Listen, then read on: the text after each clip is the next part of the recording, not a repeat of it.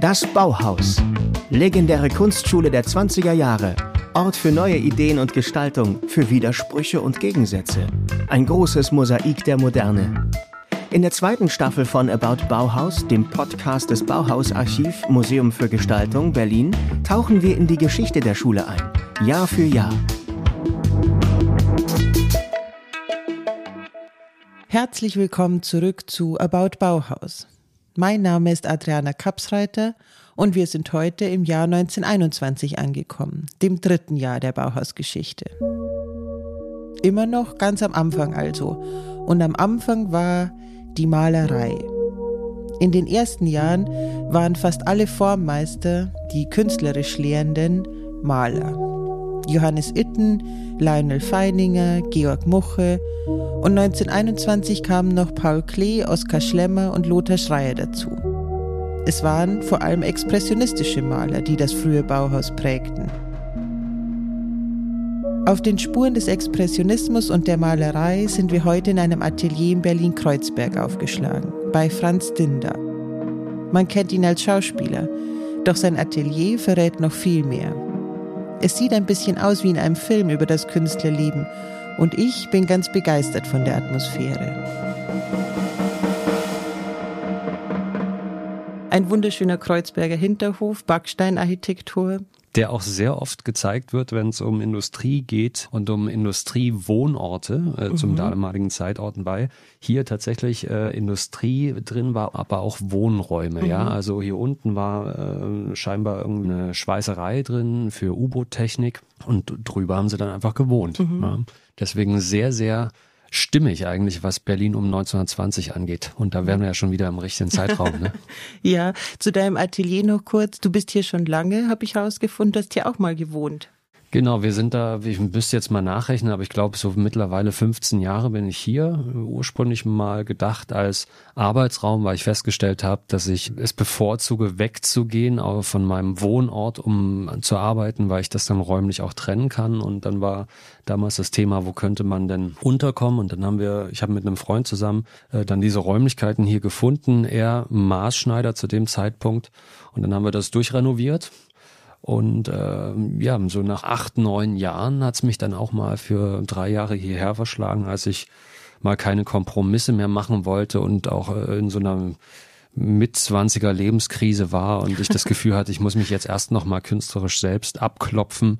Und in diesem Zeitraum hätte ich gerne maximal wenig Verpflichtung um äh, Rücksicht auf Miete oder sowas nehmen mhm, zu müssen. Und mhm. deswegen war ich dann mal für drei Jahre hier auf diesen, ich glaube, 15 Quadratmetern hat mein Raum, den ich jetzt noch nutze hier und äh, habe das aber niemals als zu beengt äh, empfunden, sondern ich mochte die Zeit wahnsinnig gerne und lustigerweise hat sich auch meine Frau, die ich damals kennengelernt habe, dadurch bewährt, dass sie das nicht als störend empfand. Wir mhm. haben dann bestimmt vier Monate hier zusammen äh, gewohnt und man muss dazu sagen, dass es ja nicht mal eine Dusche gibt, sondern man muss dann immer in so ein Außenklo und wenn man duschen wollte, dann ging es dann entweder hoch zu Freunden hier, mhm. zu Nachbarn oder eben bei Freunden in einem anderen Ort. Und deswegen hat dieser Raum doch viel mit mir zu tun und solange ich kann, bleibe ich auch noch hier, bis wir weggentrifiziert werden.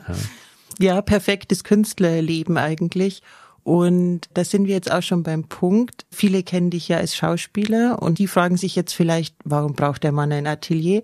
Aber du machst ja noch viel mehr. Hochstapler. Was ist das für ein Typ? Ja, ich versuche das auch immer, äh, je nach Anlass und je nach Gesprächspartner bin ich etwas gehemmt, äh, den Begriff Atelier zu verwenden, weil es dann sofort in so einen Bereich geht, wo man denkt, na, das ist jetzt so ein Schauspieler, der auch ein Atelier hat, weil er ein Künstler ist.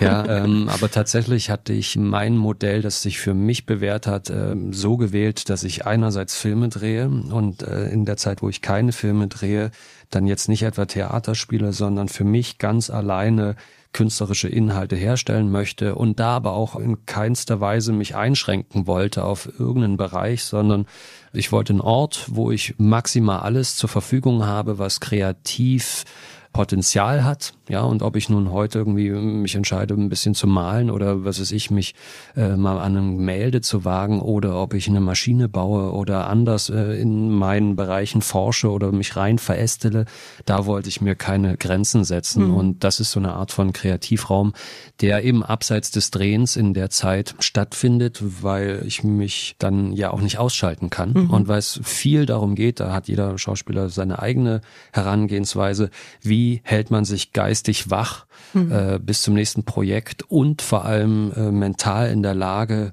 ähm, nicht zu warten, ne? mhm. ne, nicht zu warten und sich nicht abhängig zu machen von dem Gusto irgendwelcher Filmschaffender. Und das war hier für mich eine Antwort, die sich jetzt über die Jahre bewährt hat. Naja, und offensichtlich hattest du ja auch eine Sehnsucht, dich in anderen Medien auszudrücken. Äh, du hast auch viel gemacht, also Gedichte, bildende Kunst. Du hast schon angesprochen Maschinen, also jetzt keine Maschinen, die irgendwas herstellen, sondern wie kann man es nennen? Genau, ursprünglich ging es los. 2010 habe ich ein Gedichtband veröffentlicht, ein Bilderreinbuch über Liebe und da war es schon so, dass mich äh, reine Poesie nicht interessiert hat, sondern auch da bin ich immer von mir ausgegangen, habe überlegt, welche Form von Poesie würde mich interessieren und äh, zu dem Zeitpunkt habe ich damit experimentiert, Gegenstände mit Texten in Verbindung zu bringen. Also ähm, deswegen Bilderreinbruch, also Bilder, Gegenstände, nehmen wir mal jetzt ein Grammophon, das ich neben einen Text stelle als Bild und dieser Charakter des Bildes und des Grammophons, die, dieser Eindruck dieser Maschine hat dann eben auch eine Synergie ergeben mit diesem Text und dieses Spannungsfeld fand mhm, ich spannend. Mhm. Und das ging dann weiter, dass ich dann äh, angefangen habe, zu diesen Texten auch Maschinen zu bauen, also es haptisch zu machen. Mhm. Das war der Reimraum über ein Langzeitprojekt von mir äh, wo es darum ging, einen begehbaren Gedichtband mhm. zu bauen. Also sprich, du gehst als Rezipient, als äh, Zuschauer in eine Ausstellung und hast dort jetzt nicht äh, Buchseiten liegen, mhm. die du trocken lesen musst und dann wirst du abgefragt, sondern du kannst mit Maschinen spielen, in denen Texte, die einen Bezug zu der Maschine haben, inkludiert sind. Ja, also zum Beispiel hier, äh, das ist eine der Sachen, das war mal so ein Projekt hier. Mhm. Guck mal, muss mal gucken, ob das. Ah ja, ich bekomme ein graues Spielzeugauto in die Hand. Genau. Das ein bisschen aussieht wie aus den 90ern. Es wird spannend. Guck mal hier. Und einen roten Buzzer. Und Ein, da haue ich jetzt drauf, oder? Du wartest noch einen kurzen Augenblick. Okay. Aber du musst dir vorstellen, so stünde dieses Auto, das ist, man muss es sich vorstellen, das ist ungefähr 40 Zentimeter äh, lang und 10 Zentimeter hoch, also ein etwas größeres Spielzeugauto. Ähm, daneben ein roter Knopf, den man frei äh, durch den Raum tragen kann, wie man möchte. Und du als Zuschauer stündest dann also in der Ausstellung und kannst dann auf den roten Knopf hauen, wenn dir danach wäre. Und jetzt ist mir danach, jetzt darf ich. Wenn dir danach ist. Wir haben den roten Knopf natürlich gar nicht eingeschaltet. Wir müssen kurz nochmal warten, okay, okay, bis er warte. sich verbunden hat, weil das ist äh, eine kleine Hightech-Maschine. Da habe ich dann bestimmt ein Dreivierteljahr dran gebaut an wow, dem Ding. Crazy. So, probier doch nochmal.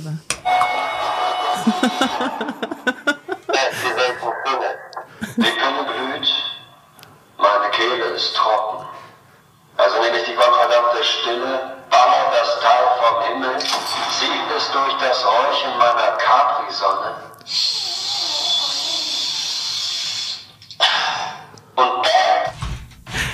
Wow, also das war ziemlich beeindruckend. Besagtes Spielzeugauto baut sich um zu so eine Art, wie heißen diese? Transformer. Transformer und ballert Gedichte raus im wahrsten Sinne. Und ballert Sinn. Gedichte raus und dann, ähm, das ist jetzt die abgekürzte Variante, damit wir hier den Podcast nicht sprengen. Das Ding geht dann auf jeden Fall noch zwei Minuten weiter mhm. und äh, fährt dann lustig vor sich hin und erschrickt den Betrachter und äh, sagt diesen Text auf, als wäre es ein eigenständiger Gegenstand, der äh, eigenständige auch Gedanken formuliert, was ich ganz äh, spannend fand, weil äh, wahrscheinlich erwartet man äh, nicht unbedingt das mhm. und auch nicht äh, in Verbindung mit Gedichten. Mhm. Ja.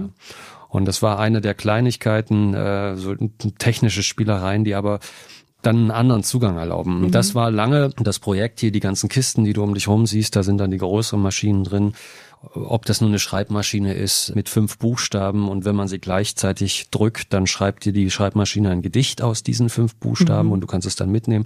Sowas fand ich spannend. Und mhm. über diese äh, Bereiche bin ich dann mehr oder weniger ähm, zur Wiener Werkstätte gekommen, habe dann äh, mal äh, Schmuck gestaltet, was ich mir einfach erlaubt habe. Ob das jetzt äh, üblich ist oder nicht, I don't know. Aber so gab es diese verschiedenen Spielfelder mit der festen Überzeugung, dass wenn ich als Schauspieler mir äh, keine Grenzen setze und neugierig durchs Leben gehe, und feststelle, das interessiert mich, dass ich dann auch nicht verpflichtet bin, mir das äh, zu verbieten, sondern dann schaue, okay, was kann ich damit anfangen und was packe ich davon in meinem Baukasten und was kann ich eventuell später davon eventuell immer mit einem Film mhm. zusammenbringen? Mhm. Was kann ich dafür verwenden? Sei es, ob ich jetzt dann mal einen Film drehe über Egon Schiele oder mhm. über die Wiener Werkstätte. Also irgendwo kreuzen sich die Themen ja wieder und dann wird im Nachhinein klar, dass es einen Sinn ergeben hat. Verschiedene Arten von Kunst, die sich verbinden und dabei Neues schaffen, die Grenzen des Gewohnten überschreiten. Das kommt mir sehr bekannt vor. Genau diese Auffassung von Kunst hat so viele junge Studierende, aber eben auch bereits erfolgreiche Künstler ans Bauhaus gebracht. Und es überrascht mich dementsprechend nicht, dass Franz ebenfalls ein großer Fan der Kunst der 1920er Jahre ist. Ganz besonders der Malerei dieser Zeit. Eine unglaublich kraftvolle Zeit künstlerisch mhm. betrachtet, nicht? Wo sich vieles neu definiert, wo man wirklich äh, diese Aufbruchsstimmung spürt und auch irgendwie diesen äh, Spirit erkannt zu haben, dass sowieso die Welt so absurd sich dreht und permanent alles vorbei sein kann, dass es fast schon künstlerisch äh, betrachtet und auch menschlich betrachtet verpflichtend ist, äh, im Moment zu sein und an das mhm. zu glauben und an dem zu arbeiten, woran man glaubt äh, und Überzeugung zu folgen, mhm. weil mehr hat man nicht, mehr mhm. hat man nicht. Und diese Roaring Twenties, diese Aufbruchsstimmung, äh, die Lust, das Auswandern nach Paris, gibt gerade eine tolle Ausstellung hier, Paris Magnetic, über die meist aus der Ukraine und aus dem Ostblock ausgewanderten, nach Paris ausgewanderten Künstler, was das für die Moderne an Konsequenz hatte. Mhm. Das ist höchst spannend, weil man anhand dieser Neuaufstellung der Länder anhand des Kriegsechos gefühlt hat, äh, wie alles aufsteht und für sich die eigenen Wahrheiten neu formuliert, mhm. künstlerisch betrachtet und auch in anderen Bereichen. Und daraus entsteht natürlich eine riesige Neugier und eine tolle Vernetzung. Und was daraus entstanden ist, also ich meine, äh, nicht umsonst heißt es, das Bauhaus äh, ist bis heute eine der einflussreichsten künstlerischen Bewegungen, die wir bis heute in jeglichem Lebensbereich also auch wiederfinden. Mhm. Und das ist letztendlich ein Echo dieser Zeit. Und da nochmal einen Schritt zurück, weil du es vorhin gesagt hattest und ich das spannend fand, ähm, was ist denn überhaupt die Genugtuung an Kunst. Ja, wenn ich jetzt in einem Museum stehe vor einem Bild und mir dann von Professoren oder von äh, anderen Menschen komplexe Vorträge anhöre, die mich eigentlich gar nicht interessieren, weil es wesentlich einfacher ist, was mich da anspricht, ist es dann die Geschichte hinter dem Bild? Die Geschichte hinter dem Bild. Das ist nicht nur eine Geschichte über Jahreszahlen, Epochen, Maltechniken oder Preise auf dem Kunstmarkt. Über ein Bild kann man eintauchen in eine andere Welt und manchmal auch in ein anderes Leben. Genau das ist Franz passiert. Es gibt einen expressionistischen Maler, an den du dein Herz verloren hast. Ich glaube, so kann man sagen, oder?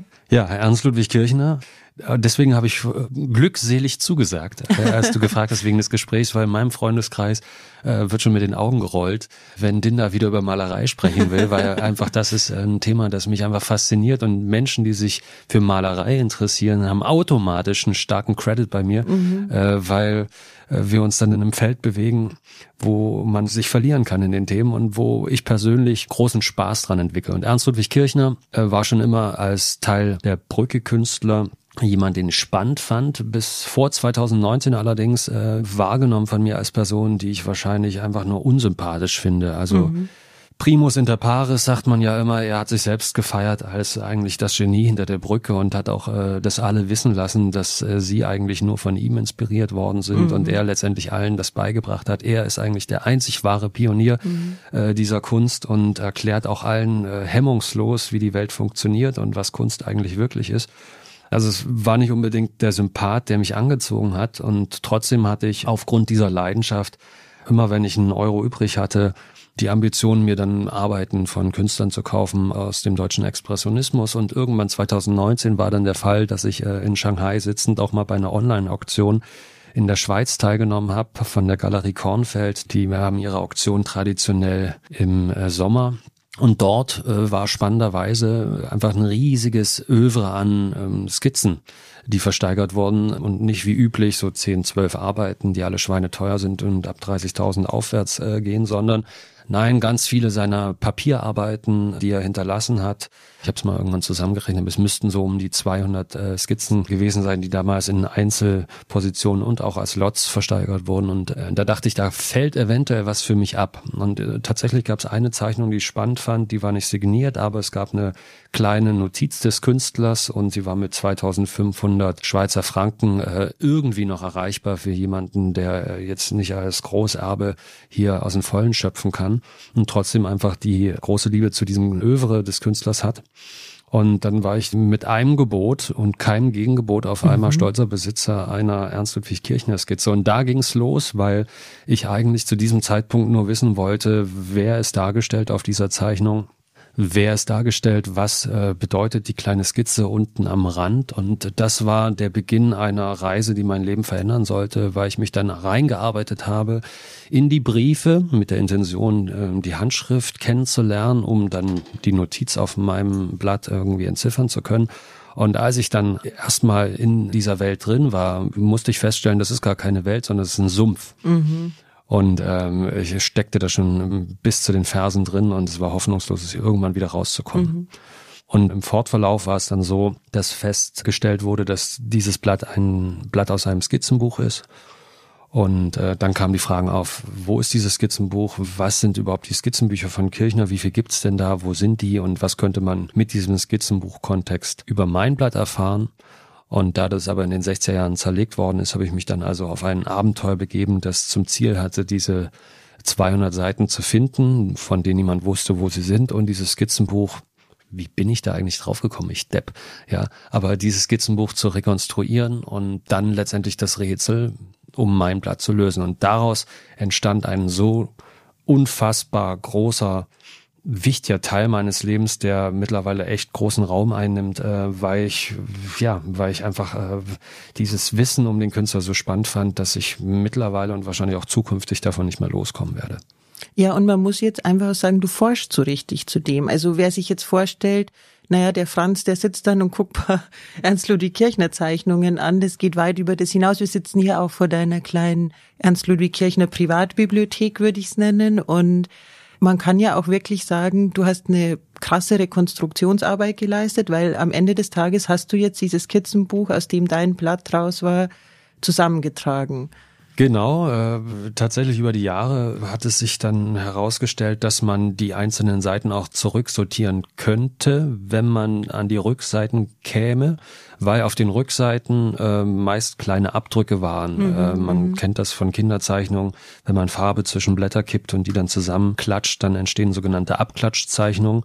Und das ist letztendlich wie so eine Art von Puzzeln für Fortgeschrittene. Mhm. Und als das klar wurde äh, und ich festgestellt habe, ah, es, es gibt eine Möglichkeit, da war dann mein Ehrgeiz geweckt und mit allen Mitteln, die mir zur Verfügung stehen und ein bisschen Wahnsinn ist das dann gelungen.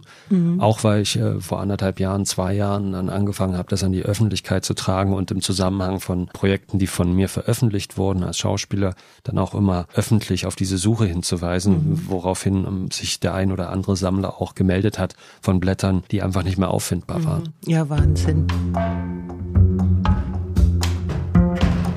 Franz hat auf seiner Suche alle Register gezogen, vom Fernsehen bis hin zu Instagram. Und er ist in die Tiefen der kunstwissenschaftlichen Forschung eingetaucht, hat Quellen gesichtet, Autopsie am Material betrieben, Forschende kontaktiert und bei Auktionshäusern recherchiert. Ich habe also die Freude, mit einem echten Ernst Ludwig Kirchen-Experten über expressionistische Malerei zu philosophieren. Alle Bauhaus-Fans fragen sich jetzt, warum reden die zwei Verrückten so lange über Ernst Ludwig Kirchner? Der hat doch mit dem Bauhaus nichts zu tun. Doch, der wollte sich immer ein Haus bauen. okay, super, Thema abgehakt. das können wir ja rausschneiden, wenn, je nachdem, was für Humoransprüche der Podcast an sich hatte. das entscheide ich dann noch genau. ähm, ja, also eben, was hat das mit dem Bauhaus zu tun? Also äh, welche Verrückte lädt jetzt da diesen Ernst Ludwig Kirchner Fachmann ein? Aber es ist natürlich schon mal die erste Frage, warum befasst man sich überhaupt heute? Du hast jetzt wirklich eine Leidenschaft für das entwickelt. Fast könnte man denken, das Blatt hat dich gefunden. Aber du hast erzählt, du warst schon vorher Fan von expressionistischer Malerei. Warum genau das? Warum expressionistische Malerei? Weil, Spoiler, die gab's nämlich am Bauhaus, expressionistische Malerei. Ich bin äh, in einem Pfarrhaushalt groß geworden. Kunst war bei uns ein Thema. Äh, meine Mutter äh, stammt aus Thüringen. Ich bin in Jena groß geworden. Äh, Kirchner kam aus Dresden. Schmidt-Rottloff war in Jena ein Thema.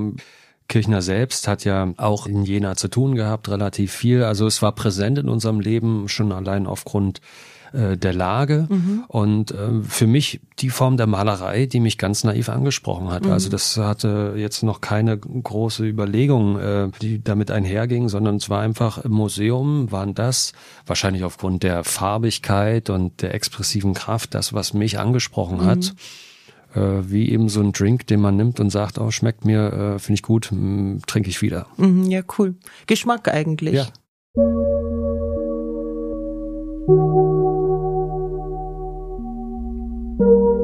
In den ersten Bauhausjahren war der Expressionismus der Geschmack der Zeit, aber eben auch Zeitgeist, Ausdruck eines bestimmten Lebensstils. Lionel Feininger hat das in seinem Tagebuch geschrieben, dass der Expressionismus für die jungen Leute das Symbol ihrer Generation und ihrer Sehnsucht sei. Feininger war selbst Expressionist und Maler, genau wie Itten, Klee, Schlemmer, Muche, Schreier und Kandinsky, der 1922 ans Bauhaus kam.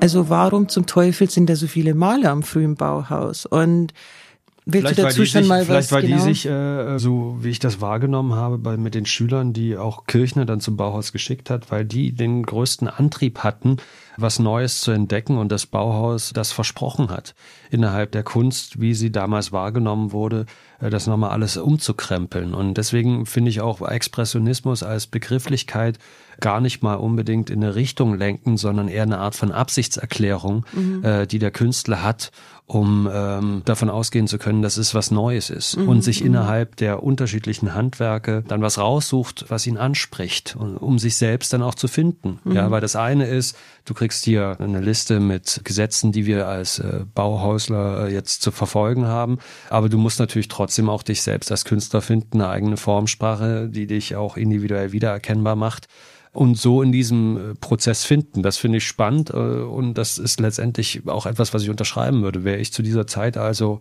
äh, jemand mit künstlerischen Ambitionen gewesen, wäre ich auch zum Bauhaus gegangen, weil ich gedacht hätte, okay, genau das interessiert mich. Ich weiß selbst noch nicht, was ich irgendwie formulieren möchte, aber dort kann ich in alle Bereiche reinschnuppern und Anregungen nehmen.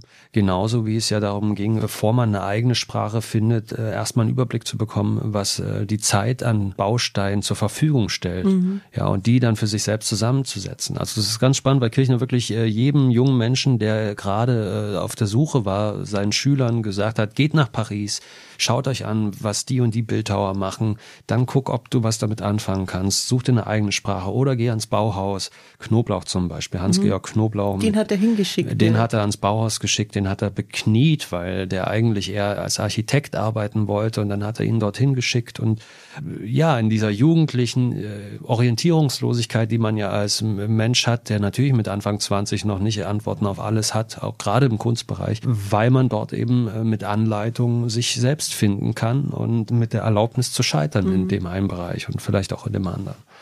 Ja, ich glaube auch, also so wie ich das verstanden habe, wird dann auch Expressionismus eben so ein Sammelbegriff. Also wir versuchen heute das so haarklein auseinander zu klamüsern auch da wieder der Vergleich zur Musikwelt, da gibt's auch solche Leute, die dann sagen, nein, das ist nicht einfach nur Rock, das ist Psychedelic Prog Rock aus Mai 1979 so ungefähr. Also, also Einsatzantwort. Was verstehst du unter Expressionismus?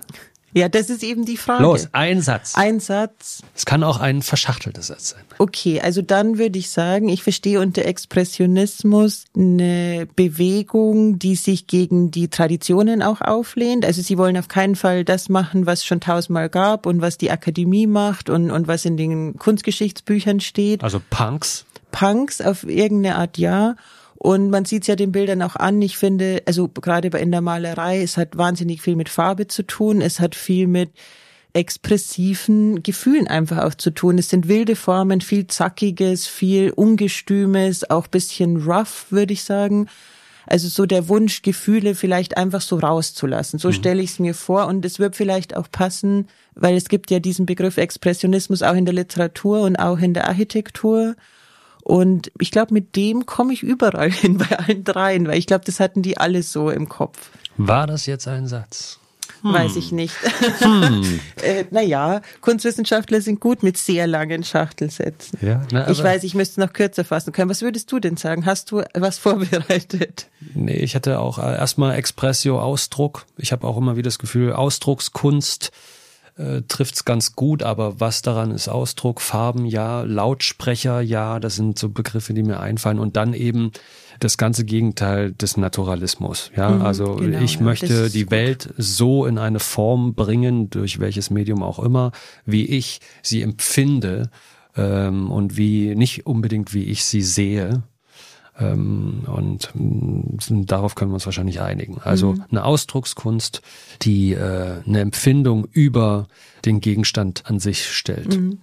Ja, und in den Kunstgeschichtsbüchern steht dann, sowas steht wahrscheinlich auch auf Wikipedia, es kommt nach dem Impressionismus. Es ist so eine Art Gegenbewegung, wobei ich das immer sehr schwierig finde. Also so einfach kann man sich es auch nicht vorstellen. Aber gut. Heute ähm, ist der letzte Tag genau. des Impressionismus gewesen. Ab sofort ist alles anders. Jeder Künstler, der an diesem Stichtag geboren wurde, hat ab sofort andere Gesetzen zu folgen. Ja, es Oder ist so ja, kommt es manchmal ein bisschen rüber. als naja, wäre das so eine. Das, das brauchst natürlich, um so eine Orientierung zu geben. Ich stelle mir diese Frage immer wieder, wenn ich durch Ausstellungen gehe und mich frage, okay, so jetzt mal Butter bei die Fische, du kennst die Künstler hier nicht, du guckst nicht auf die Namen, wer ist wer, welcher Zeit würdest du das ungefähr zuordnen, warum würdest du das zuordnen, um, also mal ganz naiv, äh, Besteck dafür zu finden, wie man das für sich selbst zu fassen versucht. Ja, ja okay, das ist sehr smart. Und, ähm, und dann festzustellen, darauf wollte ich hinaus, äh, dass natürlich, äh, und das können Künstler wahrscheinlich noch besser nachvollziehen, dass man äh, sich gar nicht mal Gesetzen beugen möchte, sondern sagt, okay, ich möchte neu sein, deswegen akzeptiere ich die und die Linie, weswegen ich mich abgrenzen möchte, aber ich nehme mir auch immer die Freiheit, mich in anderen Bereichen zu bedienen, ohne das so benennen zu müssen, mhm. sondern ich mache mhm. das, was mich interessiert und was interessiert mich mein Geschwätz von gestern. Mhm. Die Formmeister nahmen sich auch am Bauhaus definitiv ihre Freiheiten und entziehen sich bis heute in ihrem künstlerischen Ausdruck oft eindeutigen Zuordnungen. Sie brachten ihren ureigenen Stil ans Bauhaus mit und ließen sich von der Zeit dort ebenso beeinflussen wie die Studierenden. Und in vielen Fällen hatten sie auch eine ordentliche Portion Ego mit dem Gepäck. Also es gibt einen unglaublichen Geniekult in dieser Zeit, wo eben dann Wassily Kandinsky mit Imbrunst der Überzeugung sagt, ich habe die abstrakte Malerei erfunden. Und du hast es vorher auch über Ernst Ludwig Kirchner angedeutet, dass du ihn am Anfang auch gar nicht so sympathisch fandest, weil er ja so übermäßig überzeugt war von seinen Dingen. Und ich habe den Eindruck, das findet man öfter in dieser Zeit, dass die auch ich will jetzt nicht so sein, Franz, aber auch mit männlichem Ego sich denken, here I am und ich erfinde jetzt hier die Welt neu, was ja auch offensichtlich ganz viel wundervolle Dinge gebracht hat. Aber wie sympathisch wir das dann heute finden, also Johannes Itten, darüber sprechen wir in der nächsten Folge, war ja da auch so ein Kandidat, was so Geniekult und Ego als Künstler angeht. Ich hatte mich mal kurzzeitig äh, auseinandergesetzt mit Itten, weil ich für eine Serie als Itten vorgesprochen habe, mm, tatsächlich, und das ganz spannend fand, äh, weil er ja auch wahnsinnig viel mit Ernährung gearbeitet mhm. hat und mit Körperkult etc. Äh, aber um das nochmal zurückzukommen auf diesen Größenwahn und diese Überzeugung, äh, ist das vielleicht notwendig gewesen, um mm, überhaupt voranzukommen, um auch an sich selbst zu glauben in einer Welt, die eben nicht vernetzt ist, die kein Internet zur Verfügung hat, kein Instagram, keine Kanäle, dass also das Ego und das Auftreten, die Überzeugung, Teil dessen waren, um überhaupt wahrgenommen zu werden, um gehört zu werden im wahrsten Sinne des Wortes und dann also auch seinen Stellenwert zu finden. Also im Umkehrschluss konnte man als leiser, bescheidener und sympathischer Künstler überhaupt seinen Platz finden in einer Welt, wo Malerei ja dann doch schon an Wahnsinn grenzt, wenn man den Anspruch hat, damit seinen Lebenserwerb zu erwirtschaften. Ja, in einer Welt, wo Menschen hart arbeiten und du gehst einfach hin und sagst, ich bin Kunstmaler, mhm. ähm, was ja durchaus verzichtbar wäre. Mhm. Ja, also der Stellenwert der Kultur und kulturelle Bedeutung, kulturelle Wertschätzung auch seitens von von Sammlern und Mäzen, äh, das ist sicherlich auch nochmal ein Thema, ja, mhm. Äh, inwieweit man da darauf angewiesen war und inwieweit es auch einem gespiegelt wurde, dass man als Kunstmaler verzichtbar ist. Aber Trotzdem geht es sicherlich auch sympathischer, äh, äh, als irgendwie alles andere abzubügeln. Und gerade Kirchner hat ja überhaupt gar keine Hemmung, jeden runterzumachen, der ihm nicht in Kram passt. Und das Einzige, das was spannend, äh, weil das auch viel bei ihm erzählt, äh, dass so ein Kandinsky zum Beispiel hat er akzeptiert, weil er halt komplett was anderes gemacht hat. Also mhm. das war akzeptiert, dass der also äh, ein großer Meister ist, weil er so weit weg davon war, dass er ihm nicht ins Revier gepinkelt hat. Mhm. Ja. Ah ja, das ist schön äh, gesagt. Und äh, ja. Äh, deswegen, äh, wenn es darum ging, wer sind denn die Modernen, die relevant sind, dann war er einer von denen, die er aufgezählt hat. Schlemmer ja auch. Aber er hat auch keine Hemmung, Leute wie Chagall irgendwie komplett runterzumachen. Also mhm. an dem hat er kein gutes Haar gelassen höchst unterhaltsam.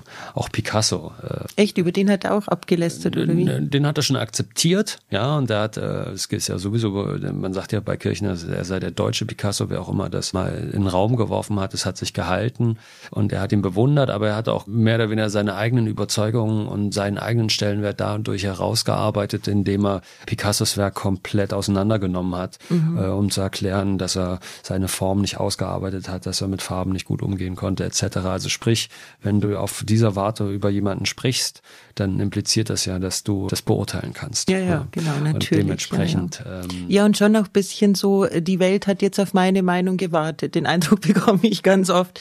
Und das klingt jetzt irgendwie so despektierlich, aber das gehört sicherlich auch wieder zu den Dingen, die wir heute anders beurteilen als damals weil die ganze Szene auch einfach eine andere war.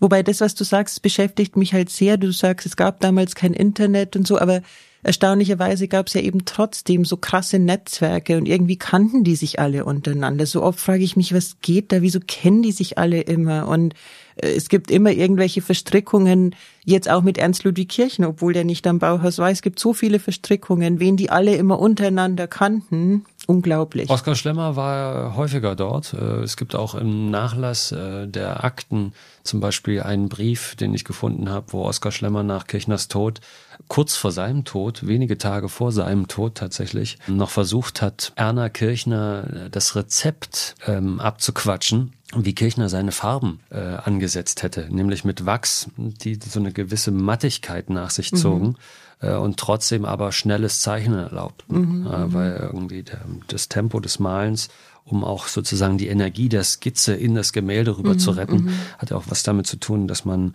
jetzt nicht stundenlang warten musste, bis der erste Pinselstrich getrocknet ist. Und ähm, dieser Brief ist höchst interessant und er hat es äh, letztendlich ganz süß gerechtfertigt, indem er sagte, äh, so würde ja das Werk Kirchners äh, am Leben erhalten. Oh wow, ja. das ist ja gut verkauft. In, in, indem er sozusagen Techniken äh, im Werke anderer Künstler, die sein Werk schätzen, weiter bestehen. Mhm. Ja. Mhm. Das ist die große Frage, ob Erna das Rezept damals rausgegeben hat, falls sie es hatte. Mhm. Ja.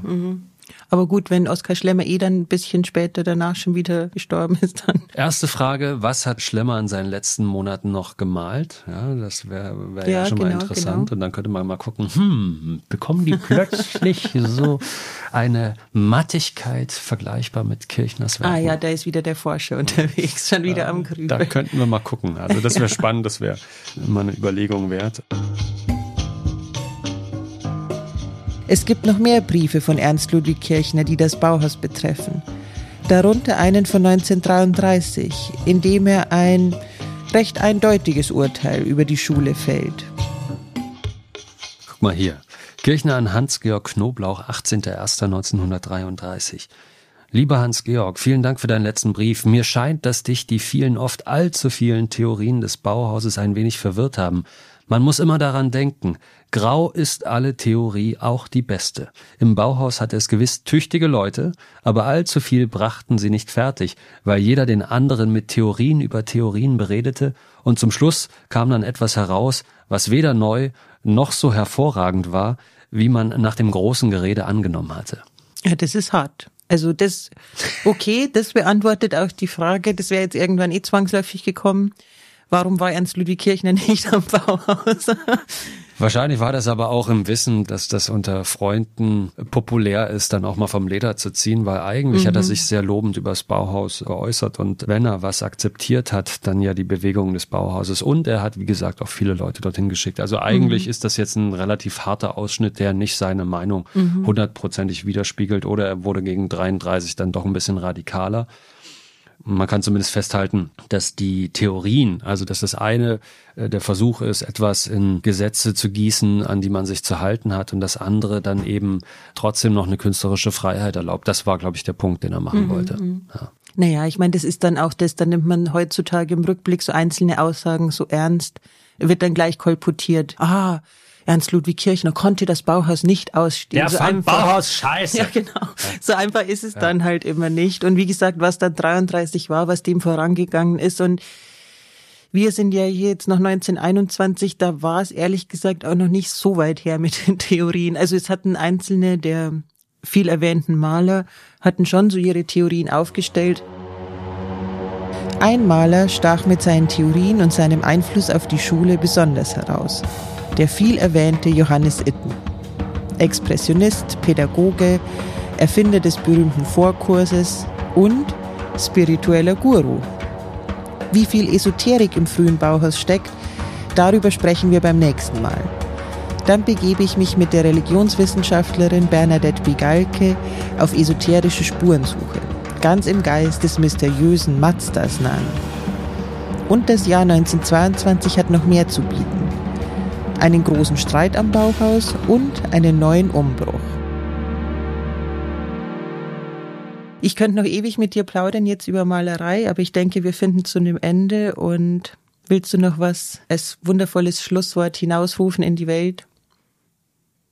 Glück ist Glauben und Wollen.